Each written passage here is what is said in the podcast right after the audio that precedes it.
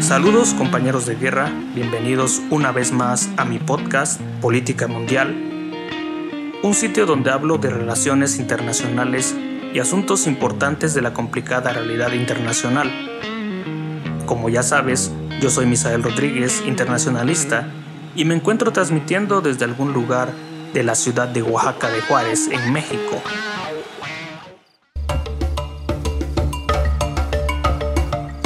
Y bueno, el tema que traigo el día de hoy habla sobre esclavitud infantil en África y en algunos casos los problemas derivados de esta práctica. Creo que cuando nos ponemos a pensar lo que es la esclavitud, tendemos a generar esas imágenes mentales donde nos llevan a las épocas de los esclavos africanos, terminando en los campos de algunos de los países de América del Norte o del Caribe. En general, Creo que ha habido ya varios libros, varias historias que han explicado este tipo de sucesos históricos. Sin embargo, pensar en que en actualidad, en tiempos actuales, en pleno siglo XXI, siguen habiendo prácticas donde se utilizan esclavos para la producción, nos deja pensando, pues, qué tanto ha avanzado la humanidad en general, o por el contrario, pues, ha ido disminuyendo su, su capacidad, es decir, su periodo evolutivo, su evolución en sí misma. Por lo tanto, el tema está vinculado a esto que es la industria del chocolate, la industria de este delicioso alimento. Como todos sabemos, pues el chocolate es un producto que se deriva del cacao y el cual pues se cultiva en varias regiones de África Occidental y también en un país de América Latina que más adelante te estaré diciendo cuál es. Por lo tanto, los dos países que concentran casi el 70% del cacao que se suministra en todo el mundo proviene de Ghana y de Costa de Marfil, que estos países y su producción de cacao suelen suministrar a las compañías chocolateras. Algunas de esas compañías son empresas transnacionales.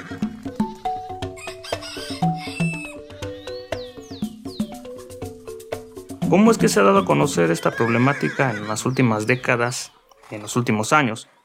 En general ha sido gracias a organizaciones internacionales que han estado investigando el trabajo infantil para la obtención de cacao y también la labor de valientes periodistas que en el afán de encontrar la mejor nota se han puesto en peligro y han viajado hacia naciones como Camerún, Nigeria, República del Congo, Togo donde pues aparte de ser sitios que son muy pobres, en general se sabe y se tiene documentado que utilizan mano de obra esclava infantil en la producción de, cacao.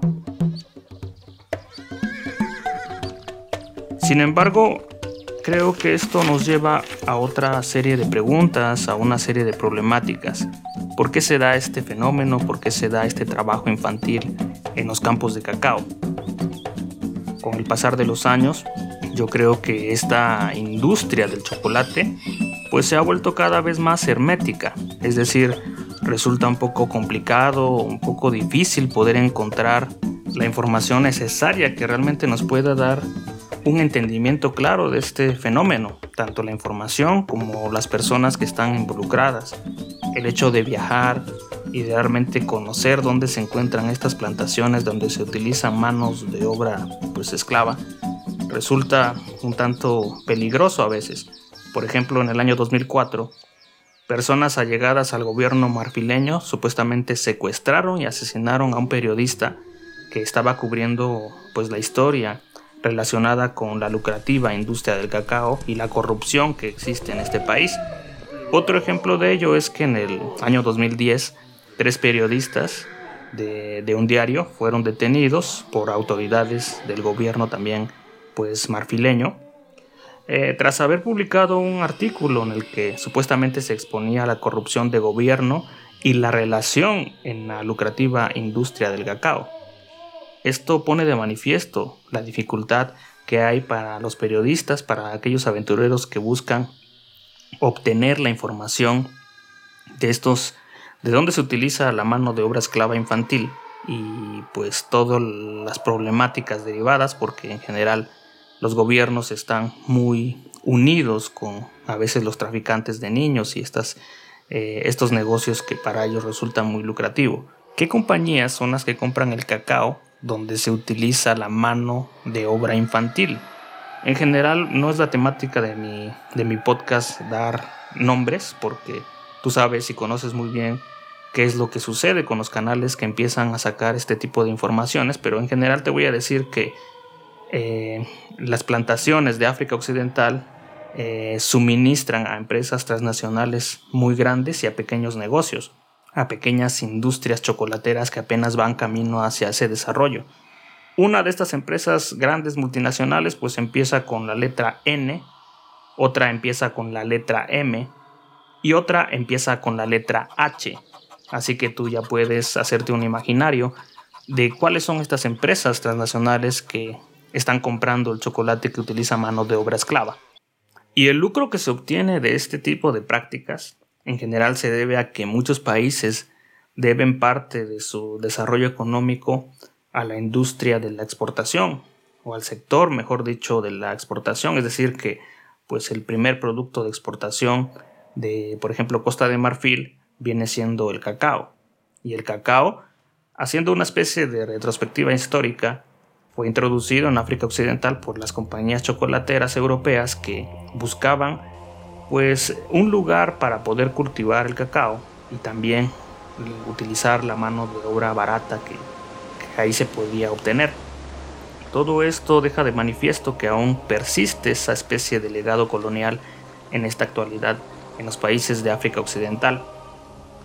Con ese crecimiento de la industria chocolatera también va aumentando la demanda de cacao, es decir, del cacao que se consume, puede ser en algunos lugares de Europa, eh, tal vez en Estados Unidos, tal vez nosotros mismos incluso hemos consumido alguno de estos productos de chocolate de, de estas compañías transnacionales sin saber, una que viene de Ghana o de Costa de Marfil y dos que utiliza mano de obra esclava. Es aquí donde me gustaría ir dando a mi audiencia una serie de preguntas retóricas que iremos respondiendo poco a poco. La primera de ellas es, más o menos, ¿cuánto puedes tú imaginar que gana una persona que trabaja en estas plantaciones de cacao? En general, la mayoría de los trabajadores, por decirlo así, está ganando un dólar al día por un trabajo de tiempo completo, muy pesado y con condiciones de, esclavitud. Este dólar al día pues está muy por debajo de la escala o de la balanza de pobreza extrema que el Banco Mundial estipula. Generalmente es de 2.1 dólares al día, que es el rango de pobreza extrema. De tal forma que aquel niño africano, aquel joven africano que está trabajando en estos campos de cacao, está ganando menos de lo que es la línea de pobreza extrema, es decir, está cobrando una miseria. ¿Qué se puede hacer con un dólar? Pues esa es una, una pregunta que tal vez no tenga mucho sentido. El otro caso es que cuántos niños están trabajando en esta lucrativa industria del cacao. Se estima que entre el país de Costa de Marfil y Ghana se están utilizando unos 2.1 millones de niños para trabajar. Y esto da pie a otra pregunta que es qué es en realidad lo que motiva a esos niños a trabajar a una edad muy temprana en estas plantaciones de cacao. En general son varias las respuestas. Puede ser que eh, estos niños terminan trabajando en estas plantaciones de cacao porque pues necesitan el trabajo, necesitan seguir viviendo y también porque les han dicho que la paga es buena. Es decir, les han mentido para poder trabajar en estos en estos sitios. Como una segunda respuesta, pues los niños son, son vendidos perdón, a los tratantes de, de infantes. Se sabe que hay secuestro de niños y que en algún lugar estos niños también son pues vendidos eh, a, a, las personas que necesitan precisamente la mano de obra infantil. El secuestro de los niños se ha llevado a cabo en países como Burkina Faso y Mali, que en general son dos de los países más pobres del mundo. Y a manera de ejemplo, a manera de dato curioso, pues en algunas de las aldeas de Burkina Faso, a casi todas las madres les han secuestrado un niño, un hijo, para que sea traficado en las plantaciones de cacao. Esto nos deja ver la problemática que tienen los infantes en estos, en estos países. El otro caso es que una vez que han sido secuestrados estos niños, pues ya no pueden regresar con sus familiares. Una porque fueron secuestrados a edades muy tempranas como para que el niño se dé cuenta de qué aldea proviene. Y en otro caso, los, los niños que ya se están convirtiendo en jóvenes en esas plantaciones, pues no saben el nombre de sus padres, de qué aldea provienen y en algunos casos la falta de algún documento oficial que pueda avalar quién es ese infante da pie a que pues esa persona se, se, encuentre desaparecida casi de por vida porque hay niños que no saben ni siquiera cómo se llaman o qué edad tienen. Al respecto viene una siguiente pregunta que es ¿qué edades crees tú que tienen los niños que están trabajando en estas plantaciones de cacao? En general la respuesta es entre 12 y 16 años, pero se sabe, se conoce que hay niños de 5 años trabajando también en estas plantaciones, es decir, que cuando el niño ya tiene un poco de fuerza como para poder sujetar una mazorca de cacao o, o sostener un machete, pues empieza a trabajar en estos campos de, cacao. ¿Cuánto más o menos dilatan las jornadas de trabajo? Pues en general es un trabajo esclavo y oscila entre las 14 horas o más de eso. Yo no sé si alguna vez tú has trabajado en algún campo, en alguna parcela de algún familiar, sembrando, no sé, maíz, frijol o alguna hortaliza, sabrás lo duro que es trabajar bajo el sol o bajo un clima no muy bueno para poder obtener una hortaliza. Pues ahora imagínate toda esta carga de trabajo siendo niño. Por lo tanto, ¿qué tipo de trabajo realizan estos niños? Porque no solamente es eh, la obtención de semillas de cacao, hay toda una serie de, de trabajo por hacer. Por ejemplo, hay que derribar árboles, hay que aclarar los bosques, Aclarar los bosques es simplemente ese acto, ya sea de prender fuego a lo que vendría siendo la maleza, a esta vegetación que no sirve para el cultivo de cacao, o también, en algún caso, utilizando el machete, ir limpiando para poder cultivar el cacao. El otro caso es que una vez que ha crecido el cacao y se puede cosechar, hay que cortarlo y echarlo a secar. Para poder cortarlo, los niños suelen sujetar lo que es la mazorca del cacao y con el golpe de machete eh, suelen abrir eh, lo que es esta vaina. Para poder abrirla tienen que sujetar la mazorca del cacao con la mano y con la otra dar un machetazo al cacao. Imagínate qué, qué sucede si ese niño no le atina bien a la mazorca y le da a su propia mano. Se ha reportado pues que hay jóvenes, hay adultos que tienen uno de los, de las, de los brazos, de, la mano llena de cicatrices, precisamente porque cuando van empezando en este trabajo tienen poca pericia en el uso del machete. El otro caso es que no todo acaba ahí.